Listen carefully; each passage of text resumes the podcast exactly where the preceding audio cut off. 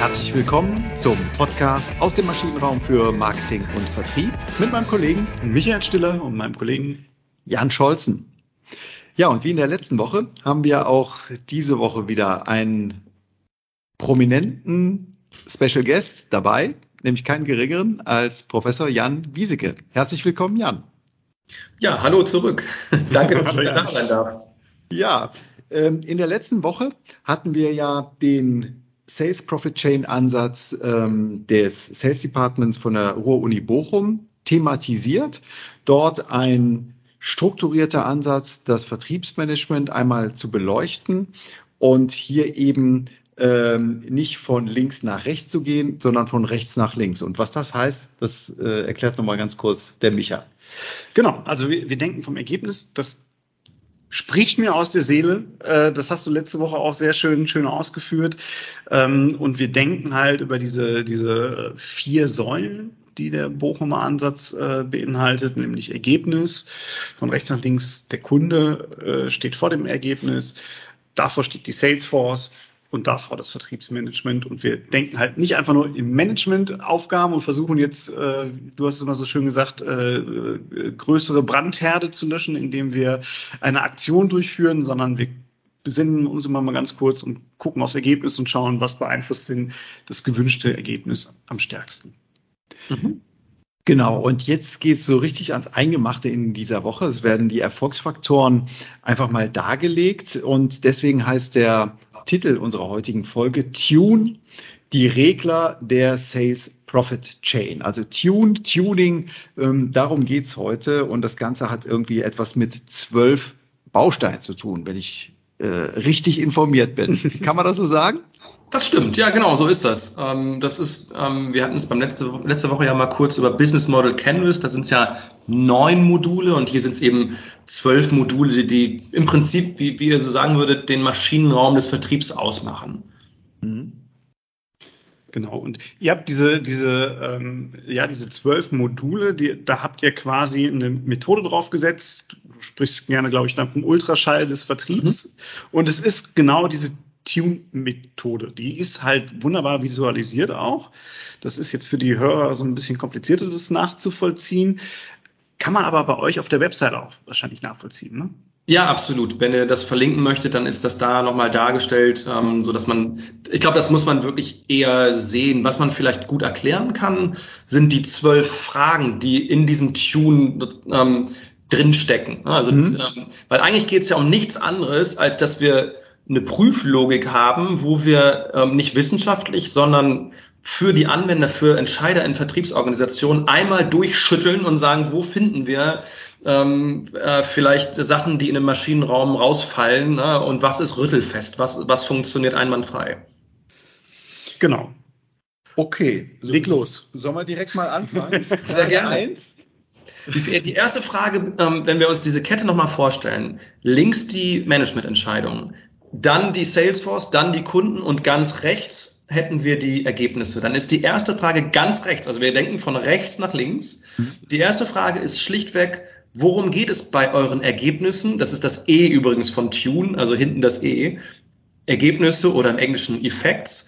Geht es euch mehr um Wachstum oder geht es euch im Moment mehr um Effizienz und Kosten, Kostenziele? Also Wachstum versus Effektivität könnte man auch sagen versus Effizienz. Nehmt mal 100 Punkte und verteilt das. Und dann sieht man relativ schnell, ne, ist das ein wachstumsgetriebenes Unternehmen, die sagen 80 Prozent Wachstum, 20 Prozent äh, Kosten- und, und Margenfokus?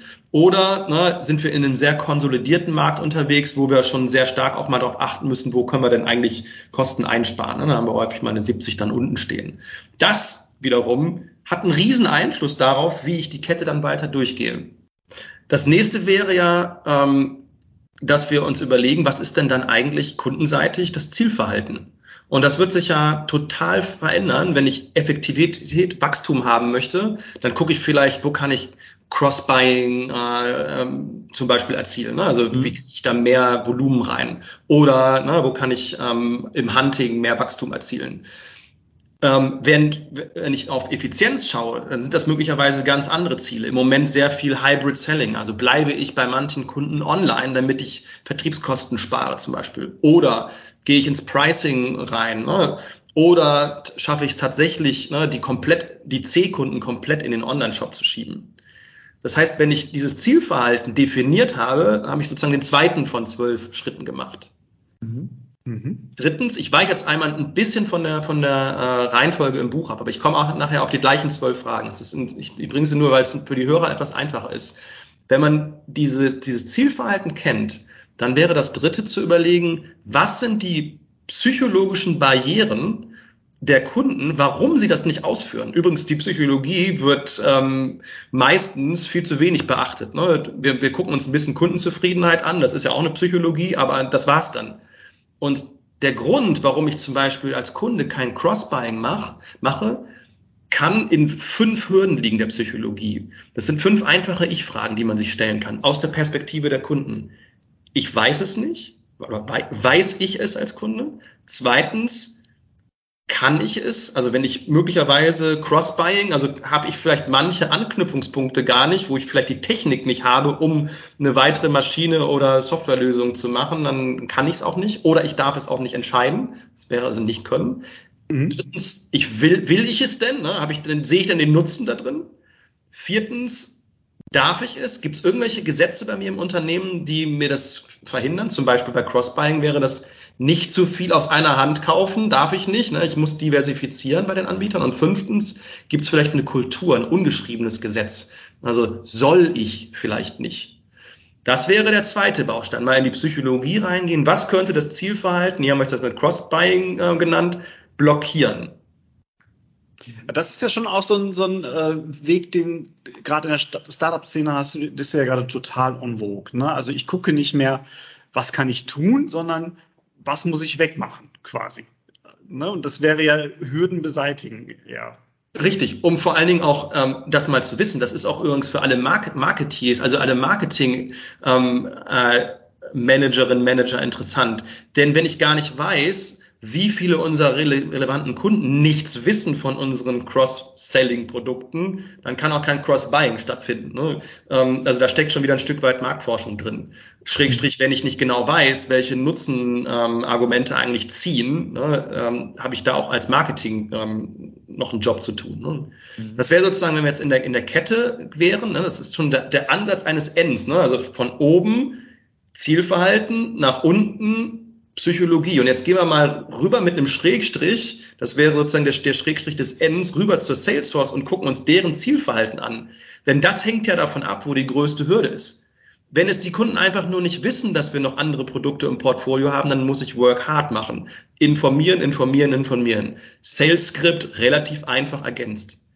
Wenn ich aber bestimmte Nutzenargumentationen bringen muss, weil die das nicht wollen, ja, dann brauche ich meistens Work Smart. Das ist häufig, wenn ich den Weg ins Solution-Business gehe als bisheriger Produktanbieter, wenn ich Schrauben äh, und, und Bohrmaschinen verkauft habe und jetzt verkaufe ich plötzlich eine App dazu, dann habe ich ein ganz anderes äh, will, will nicht Verhalten bei den Kunden und muss auch anders argumentieren. Mhm. Und wenn ich dieses Zielverhalten zwischen Work Hard und Smart definiert habe, dann gehe ich sozusagen das N nochmal einmal nach unten und bin bei der Salesforce-Psychologie und stelle mir wieder die Frage, und dann sind es die gleichen fünf Ich-Fragen, warum machen die das denn eigentlich nicht? Weil sie es nicht wissen, weil sie es nicht können, vielleicht fehlt da, fehlen da ähm, Kompetenzen und Schulungen, weil sie es nicht wollen, weil die Incentivierung und Führung vielleicht nicht klappt, weil sie denken, dass sie es nicht dürfen. Das haben wir häufig zum Beispiel, ne, ich darf doch meine Gesprächszeit nicht darauf verwenden oder ich darf einen C-Kunden, den muss ich doch besuchen, den darf ich doch nicht links liegen lassen. Ne? Mhm. Oder weil das Gefühl da ist, ich sollte es nicht tun, das entspricht nicht der Kultur, vielleicht auch nicht der Kultur gegenüber den Kollegen. Mhm. Das wäre sozusagen die, die N-Kette, die ist so rot markiert im Buch, weil die schmerzhaft ist. Das, die Umsetzung funktioniert nicht und ich habe an jeder Stelle mögliche Hürden. Und ähm, einmal klar zu machen und sich ins Gedächtnis zu rufen, dass ich das zumindest mal durchchecken sollte, wo liegt der Hauptschmerzpunkt, darum geht's da eigentlich. Ich finde das sehr, sehr spannend, zumal das ja sowas wie Zielkongruenz eben von äh, Ergebnis über äh, Kundenverhalten hin zu Vertriebsorganisation und auch Vertriebssteuerung, also Incentivierung möglicherweise. Und ich möchte jetzt nicht den, äh, hier den Podcast komplett sprengen, aber inwiefern ähm, ist, siehst du da eine Bereitschaft, ähm, Vergütungsmodelle äh, zu ändern? Da sind wir, und das schließt sich ja sowas von eindeutig dann an, oder? Mhm. Damit bist du dann zum ersten Mal ganz drüben links bei den Managemententscheidungen. Mhm. Wo wir in dem Fall, also das sind vier Bereiche, vier Sales Excellence Bereiche, die ich da definiere. Informations- und Prozessmanagement, das ist übrigens im T das, das, der, der Querbalken, weil es meistens einhergeht und darunter liegen Personalmanagement wo, und darunter nochmal Supportmanagement, also ähm, andere Abteilungen, die eine Rolle spielen können. Aber im Personalmanagement spielt ja Führung und Vergütung sofort eine Rolle, wenn ich psychologische Blockaden habe in der Salesforce. Und deswegen sind auch in dem Buch immer wieder Beispiele zu Führung, Vergütung ist intensiv drin, ähm, weil das und da machen auch viele, viele Projekte mit Unternehmen zu, weil das dann häufig das ist, wo es dann eben auch hapert, weil man in veralteten Incentivierungssystemen ähm, unterwegs ist, die dann einfach nicht mehr funktionieren. Häufig ja auch wirklich die falschen Anreize setzen. Also das erleben wir halt auch immer wieder, dass dann halt ein Produkt extrem hoch incentiviert wird mhm. und sich alle wundern, warum die Cross-Selling-Produkte nicht verkauft werden. Und äh, aber ich müsste halt fünf von diesen Cross-Selling-Produkten verkaufen, um halt einen Abschluss äh, zu kompensieren von, ja. von dem Kernprodukt. Und ja. dann mache ich das natürlich als rationaler Verkäufer oder Verkäuferin einfach nicht. Clevererweise. Ja. Und dann sind wir wieder bei den Brandherden von letzter Woche. Ich, ich lösche einen kleinen Quartalsendebrand, indem ich nochmal ja. eine kleine äh, Rampe aufbaue, wo ich sage, hey, jetzt, jetzt geht mal in das eine Produkt und, und dann machen wir eine kleine Rallye draus.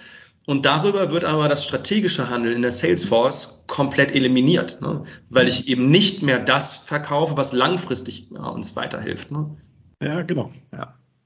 Und da liegt natürlich dann auch die Gefahr, dass äh, die Vertriebsorganisation so etwas lernt. Ne? Also je öfter ja. ich so klein, ne? also die, die, sind ja wirklich smart, äh, rational auch handelnd und je häufiger ich dann äh, zum Quartals- oder Jahresende so etwas äh, vorgehangen bekomme, äh, so eine schöne Möhre, das, das macht natürlich etwas mit mir. Ne? Also ich, ich lerne das und warte vielleicht sogar darauf, was maximal kontraproduktiv ist für das große ganze Ziel oder die gesamte Vertriebsstrategie, die ich mir vielleicht äh, für, für zwei, drei Jahre aufgesetzt habe. Ja, da, das, da, da gibt es ja den sogenannten Cobra-Effekt. Ich weiß nicht, ob ihr den äh, kennt. Nee. Das, das war jetzt der Test, ob ihr die allerletzte Seite des Buchs gelesen habt. da erklärt oh, das Beste ist in dem Buch. Okay, nein, ist, Minus. Ich habe mir ganz viel Mühe gegeben, auch hinten raus in dem Buch was Interessantes einzubauen. Also das, vielleicht darf ich die Geschichte kurz erzählen? Ja, auf jeden Fall. Das ist tatsächlich eine, eine wahre Geschichte, die hat sich in einer in einem indischen Landstrich zugespielt zur Zeit, als die, die Briten da Kolonien hatten. Und da war eine Cobra-Plage, also gefährliche Schlangen und davon hatten die zu viele. Und das sozusagen in unserer Sales Profit Chain hat dann der Gouverneur eine wirksame Methode sich überlegt und hat gesagt, ich incentiviere jeden Cobra-Kopf, also tote Cobra. Also jeder Cobra-Kopf gibt es eine Prämie für. Und jetzt könnt ihr euch überlegen, und, und das spielt ja so ein bisschen, ne, das ist wie unsere Jahres- oder Quartals-Endrallye. Was ist dann passiert? Was haben die findigen Menschen getan? Kobras angezogen, ne? damit ja, sie möglichst viele, Kobras gezüchtet. Sie, gezüchtet, damit sie möglichst viele, äh, genau, ja, sie Prämien bekommen. Einer erste auf die Idee, der zweite sieht's, macht's auch. Was macht natürlich dann der äh, findige Gouverneur oder hier bei uns Sales Management? Nimmt die Incentivierung zurück, macht sie also nicht mehr im nächsten Quartal oder in dem Fall hat er sie komplett abgeschafft. Was dazu geführt hat, dass einige der Züchter die Cobras freigelassen haben und den Landstrich verlassen haben. Soll tatsächlich so gewesen sein. Definitiv war es aber so, dass nach der Incentivierung nicht weniger, sondern sogar mehr Cobras waren als vorher. Das mhm. heißt, es hat langfristig null gebracht. Kurzfristig vielleicht schon, dann haben sie angefangen zu züchten und das nennt man Cobra-Effekt und den sehen wir ja im Vertrieb relativ schnell, weil es eine menschliche ähm, Neigung ist, eine Incentivierung auch zu nutzen. Ja. Ich würde aber gern einmal nochmal auf das, äh, das N, das so weh tut, zurück. Ja. Äh, in der Tat, äh, auch Puterrot in der, in der Abbildung, die gerade vor uns liegt, äh, also zum Nachvollziehen alles nochmal noch mal auf, die, auf die Website, die in den Show Notes steht, äh, nochmal draufgehen. Aber auch da, das finde ich ja schon auch spannend im, im Sinne von ähm, Steuerung einer, einer Salesforce, im, im Sinne von Verhalten und Psychologie. Ähm, ich weiß nicht, wie eure Erfahrungen sind, wenn ich gestandene Vertriebler vor mir habe, die sagen, das haben wir aber noch nie so gemacht. Das, äh, ich, sie brauchen mir nichts zu erzählen, wie ich verkaufen kann ich. Mhm. Ähm, und jetzt sagt ihr, nee, passt mal auf, es gibt aber ein Verhalten und die Kunden haben bestimmte Hürden, warum sie sich nicht so verhalten. Und ihr müsst jetzt mit eurem Verhalten gucken, dass ihr auf diese Hürden zielt. Das ist ja schon auch nochmal für viele von denen, äh, also nicht wollen ist da, glaube ich, eine, eine, äh, in, in diesem Dreiklang, nicht können, nicht wollen, nicht dürfen, ist, glaube ich, nicht wollen dann in dem Moment schon mal ein relativ großer Batzen, oder? Ja, klar. Na, und das ist eine Führungsaufgabe, eben nicht nur eine Incentivierungsaufgabe, das zu durchbrechen. Und den ersten Baustein dafür haben wir jetzt. Der erste Baustein ist tatsächlich, du willst doch, ne, du willst doch, dass der Kunde dein Ziel erreicht. Wenn du ein Jahresziel hast, was zum Beispiel umsatzbasiert ist, wenn ich hinten raus ein Wachstumsziel erreichen möchte, dann wirst du sicherlich umsatzbasiert vielleicht auch deckungsbeitragsbasiert, absoluter Deckungsbeitrag incentiviert und dadurch möchtest du, dass der Kunde mehr Cross-Buying macht. Und jetzt, ich helfe dir zu verstehen, wie du da hinkommst. Das wäre aber nur der erste Baustein. Der zweite Baustein ist, bei welchen Kunden erreichst du denn dein Ziel am schnellsten? Und das wiederum ist die zweite Kette in diesem Maschinenraum, nämlich die U-Kette. Mhm. Und wenn ich es gut führe und die Vertriebsmitarbeiterinnen und Mitarbeiter mitnehme und sage, ich will euch doch helfen, eure Ziele zu erreichen.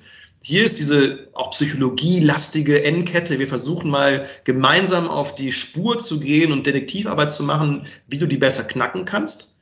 Und das zweite ist eher kühl rational, bei welchen Kunden solltest du eigentlich deine Zeit verbringen. Deswegen ist diese zweite Kette in blau gezeichnet, das ist eine U-Kette, die liegt sozusagen auch in der Psychologie und Verhalten der Kunden und der, der Vertriebsmitarbeiter. Aber unten drin haben wir die Struktur, nämlich die Strukturierung der Kunden in die, die du ansteuern solltest. Und auf der Gegenseite in der Salesforce die Strukturierung der Salesforce, dass die so geschneidet, geschnitten ist, die Salesforce, dass sie auch die meiste Manpower Zeit ähm, bei den wichtigsten Kunden verbringen kann. Mhm. Soweit so abstrakt, oder? Nee, nee also äh, spielt ja natürlich auch eine fundierte Analyse eine große Rolle. Ne? Sowohl, dass ich mir die Kunden anschaue, idealerweise habe ich da rausgehört, auch so ein bisschen psychologisch, also nicht nur ABC-Kunden, wie viel Umsatz oder Deckungsbeitrag haben sie mir gebracht, sondern auch wie, wie, wie ticken sie. Ja, also ein Persona-Konzept vielleicht äh, könnte man auch noch mal äh, bemühen, aber äh, mhm. zumindest die grundlegende Psychologie des Entscheidungsverhaltens, oder? Spielt äh, ja, eine Rolle. Spielt. Hm? Genau, also dieses dieses U ist jetzt wirklich tatsächlich, ohne das zu visualisieren, relativ schwierig zu machen. Aber wenn wir mal überlegen, dass wir oben rechts in dem U anfangen und da ist Verhalten und Psychologie der Kunden, genau dieses Schnittfeld. Mhm. mhm. Verhalten ist ja, wie viel kaufen die eigentlich, also die Kaufkraft der Kunden und Psychologie ist, warum, ne, was ist eigentlich der, der, der Kundennutzen, der entsteht. Mhm. Wie kann ich das jetzt abbilden? Daraus entsteht eigentlich eine ganz einfache Kundencluster. Clusterung. Ne? Ähm, eine einfache Tabelle. Diese Tabelle sind einmal die Kundensegmente und zum anderen in den Zeilen dann die Kundenprioritäten. ABC-Kunden, Key-Accounts vielleicht noch drüber und unten, wenn ich äh, manche Unternehmen sehe, die gehen dann bis D und E-Kunden oder machen noch weitere Unterteilungen. Aber beides muss ich dort drin haben. Ich muss die Priorisierung drin haben anhand der Kaufkraft und des Kundenwertes, Kundenpotenzials. Mhm. Und ich muss diese Segmentierung machen, die ich klassischerweise heute häufig in Form von Industrien sehe. Ne? Mhm. Unsere Elektronik, Elektronikkunden, unsere Automotive-Kunden, unsere Baukunden. So. Mhm. Kann man aber, wie du gerade gesagt hast, auch nochmal anders schneiden, anhand zum Beispiel von Persona. Ich habe da ein Beispiel von Weiland drin ähm, in, in, in dem Buch, was, was ich ausführlich beschreibe. Die machen ihre äh, SHK, also Sanitär, Heiz- und Klimahandwerker, in sieben unterschiedliche Gruppen, die auch personabasiert sind. Und diese sieben unterschiedlichen Gruppen, also Spalten in dem Fall in der Tabelle, werden in den Zeilen nochmal differenziert von A bis E-Kunden. Und das, ne, und dann habe ich plötzlich eine Tabelle aus fünf mal sieben, habe ich 35 Felder, und die habe nicht ich Wissenschaftler erstellt, sondern die haben, haben die erstellt. Und die sind gut da drin, diese Felder zu bearbeiten und zu wissen, ne, in welchen 20 dieser Feldern ich vielleicht wenig Aufwand betreiben sollte und in welchen 15 ich vielleicht viel Aufwand betreiben sollte. Also das wäre in dem U dann der, sozusagen der Boden. Der, ich habe die Kunden richtig strukturiert und dann ist der, der Rest ist dann eigentlich logisch. Ich muss doch dann nach links rübergehen und oft in der Salesforce-Seite und den Vertriebskanälen die, das so schneiden, dass es den Kundenpotenzial entspricht. Also wenn ich sage, da sind 15 Zellen, die total interessant sind, dann müssen da unsere Vertriebsleute hin. Die anderen 20, dafür habe ich vielleicht mal einen Online-Shop. Mhm.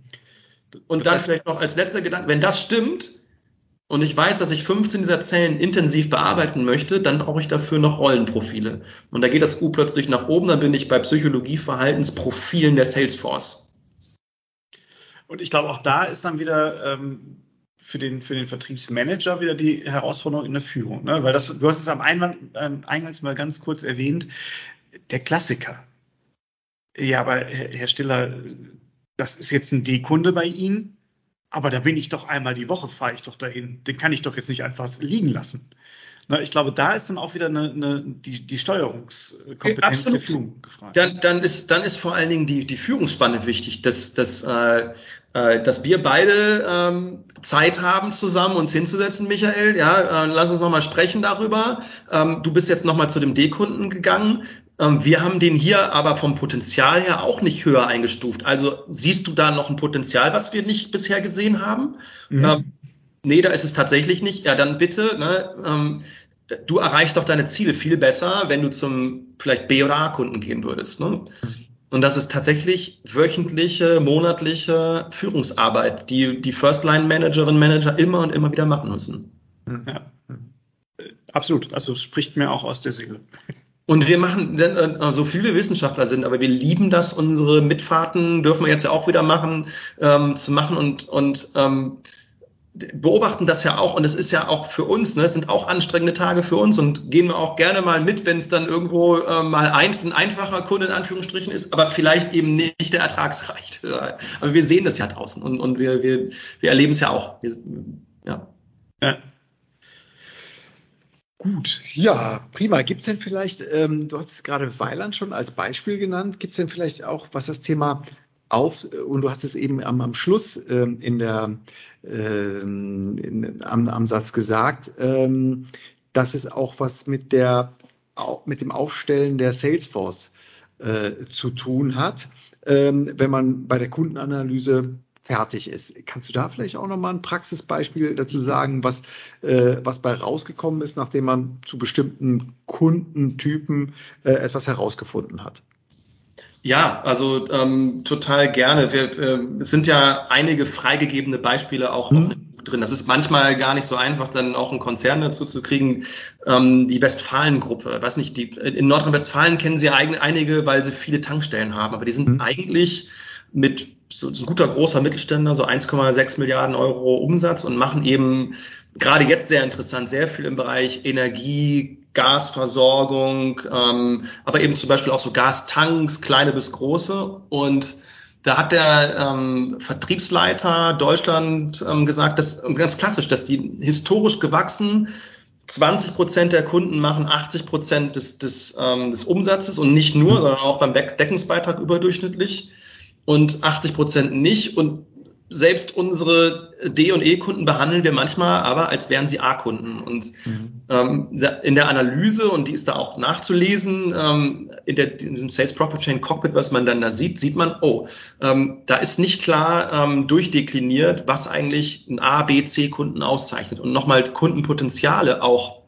zu ermitteln, mit Zahlen zu hinterlegen, das schnell zu tun, also da eine Automatisierung hinterzulegen, also ein einfach mal ein Berechnungsalgorithmus, kein Hexenwerk, bitte, bitte. Also aber ein bisschen ein Algorithmus, der, wenn du viele Kunden hast, das steuert.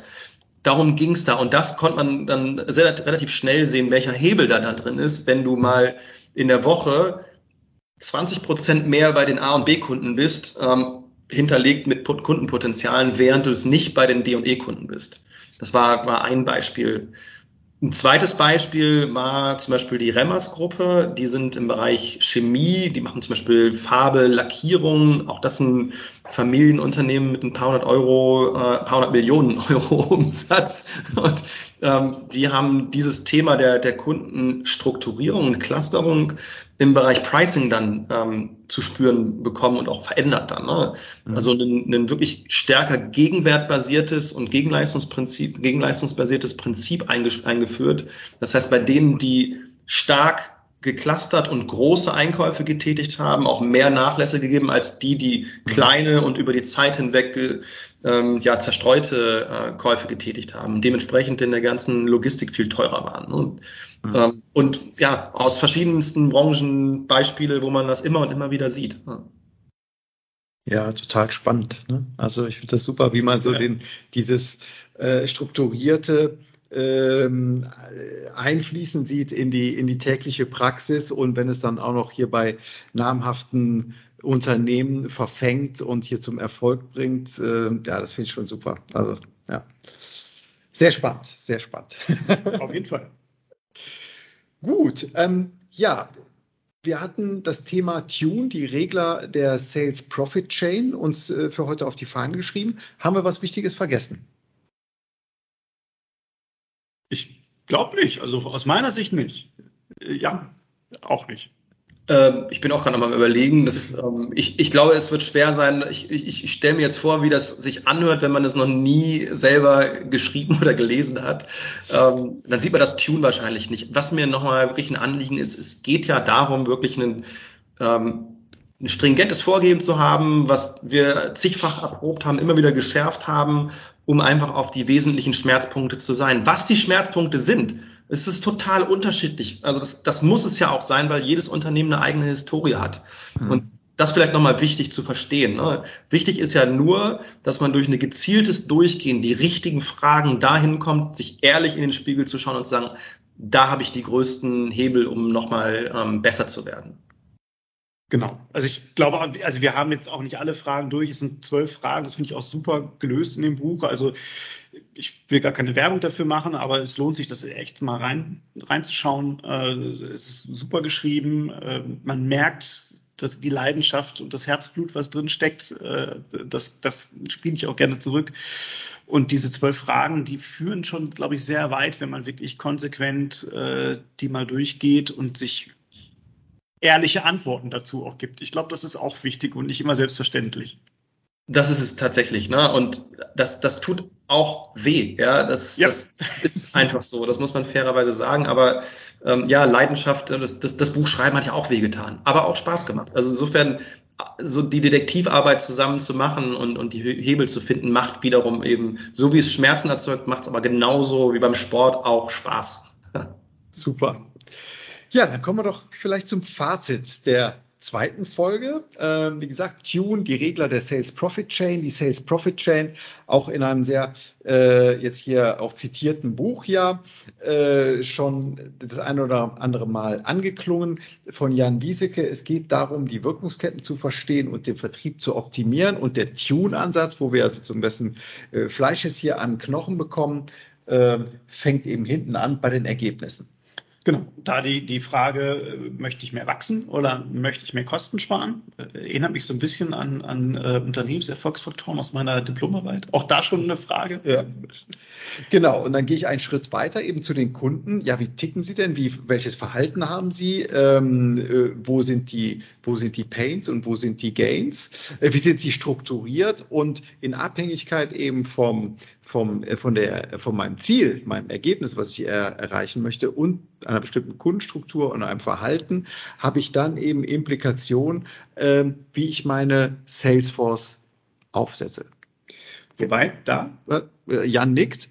Ja, aber ja, so, so ist es, genau. Äh, ich finde aber ein ganz, ganz wichtiger Twist ist, ich denke über die Hürden nach. Also ich denke nicht darüber nach, wie sollen die sich verhalten, sondern warum verhalten sie sich nicht so, wie sie sich verhalten sollen. Ne? Also es geht ja einfach nochmal, es hat einen kleinen Twist. Absolut. Und die fünf äh, Detailfragen, die habe ich mir hier nochmal gerade äh, aufgeschrieben gehabt, äh, helfen dabei, glaube ich, auch weiter. Weiß ich es? Kann ich es? Will ich es? Darf ich es? Oder soll ich es? Also wenn ich die beantwortet habe, sowohl auf, auf Kunden als auch auf Salesforce-Seite, habe ich schon sehr brauchbare Antworten. Aber nochmal, äh, das sind einfache Antworten, aber die äh, das sind einfache Fragen, aber die Beantwortung dieser einfachen Fragen, da ist, glaube ich, der, da liegt der Hase im Pfeffer. So kann man das sagen, genau. Und das führt nachher, ähm, da haben wir heute nicht so viel drüber gesprochen, eben dann zu einer ganzen Klaviatur an Maßnahmen, aber die dann wenigstens abgeleitet sind aus den größten Schmerzpunkten. Denn wenn ich einmal Vergütung zum Beispiel, haben wir vorhin genannt, anfasse, das sollte ich mir vorher genau überlegt haben. Ne? Don't touch it, äh, wenn es notwendig ist. Aber wenn es notwendig ist, wenn es klar abgeleitet ist, dann verdient es auch die Aufmerksamkeit. Okay, super. Und die letzte der, der Vollständigkeit halber eben die letzte Säule, eben das Management. Du hast das T ja auch ähm, skizziert, die Informationen, die mir zur Verfügung stehen, der Prozess, der dahinter steht und dann eben das Personal und der Support ähm, machen das Bild rund und machen eben das T in dem Tune, damit man den richtigen Ton findet, um jetzt hier mal äh, ein Wortspiel zu bemühen. Sehr Super spannend, mit dir gesprochen zu haben. Ich, ich könnte gut noch eine halbe Stunde weiterreden. Ähm, ich glaube, so lang fahren die wenigsten unserer Hörerinnen, aber äh, mit der Bahn irgendwo hin. Genau, so die 30 Minuten, knappen 30 Minuten sind so ein bisschen unsere Schallgrenze. Aber an dieser Stelle nochmal einen ganz herzlichen Dank, äh, Jan Wieseke äh, von der Ruhr-Uni Bochum, für die Zeit, die Vorbereitung ja, und die äh, tollen Einblicke hier aus der forscherischen Praxis, aber die ja wirklich sehr gut gespickt ist mit pragmatischen ähm, Beispielen und auch umsetzbaren Ergebnissen. Ja, vielen lieben Dank euch. Es hat richtig Spaß gemacht. Gerne wieder. Klasse. Dann bis zum nächsten Mal. Bis nächste Woche. Und dann sagen wir Tschüss. Tschüss. Ciao.